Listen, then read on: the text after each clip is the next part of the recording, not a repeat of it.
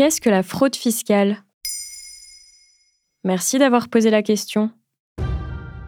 Dans une interview accordée au Monde le 8 mai 2023, le ministre des Comptes publics Gabriel Attal dévoile son plan anti-fraude fiscale. Selon le syndicat Solidaire Finance en 2022, celle-ci représenterait entre 80 et 100 milliards d'euros de pertes d'impôts. Pour lutter contre le phénomène, Gabriel Attal souhaite déployer 1500 agents de plus dédiés uniquement à la lutte contre la fraude fiscale. Il veut faire payer les fraudeurs en leur prélevant directement des impôts et surtout cibler les grandes fortunes. Chaque fraude est grave, mais celle des plus puissants est impardonnable. Ma philosophie, c'est de concentrer les efforts sur eux et d'alléger la pression sur les classes moyennes. Qu'est-ce qu'on considère comme une fraude fiscale?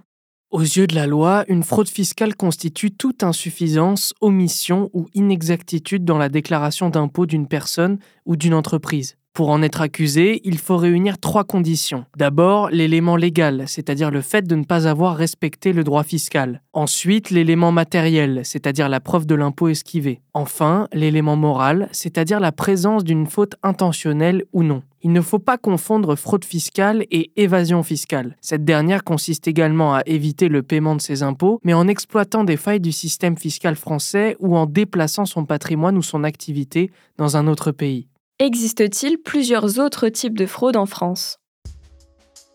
Celle qui fait couler beaucoup d'encre en ce moment, c'est la fraude sociale. Elle consiste soit à éviter de payer ses cotisations sociales, soit de bénéficier d'aides sociales en exploitant des failles du système. On distingue ainsi les fraudes aux cotisations sociales d'une part et les fraudes aux prestations sociales d'autre part. Par exemple, lorsque l'on réussit à toucher la CAF alors que nous n'y avons pas droit, ça s'appelle de la fraude aux prestations sociales. De la même manière, si on ne prend pas en compte les cotisations de ses employés en tant que patron, c'est de la fraude sociale. En effet, elle représente environ 7 à 9 milliards d'euros par an selon l'ACOS, l'organisme de recouvrement des cotisations sociales, alors que la fraude fiscale est estimée entre 80 et 100 milliards d'euros par an.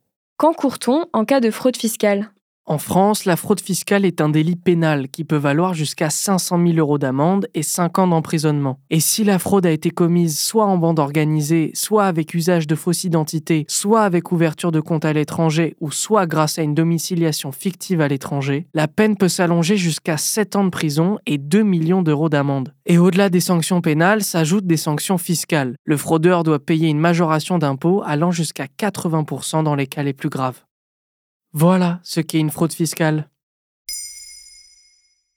Maintenant, vous savez, un épisode écrit et réalisé par Samuel Lambrouzo.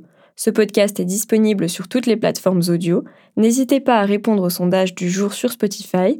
Et si cet épisode vous a plu, vous pouvez également laisser des commentaires ou des étoiles sur vos applis de podcast préférés.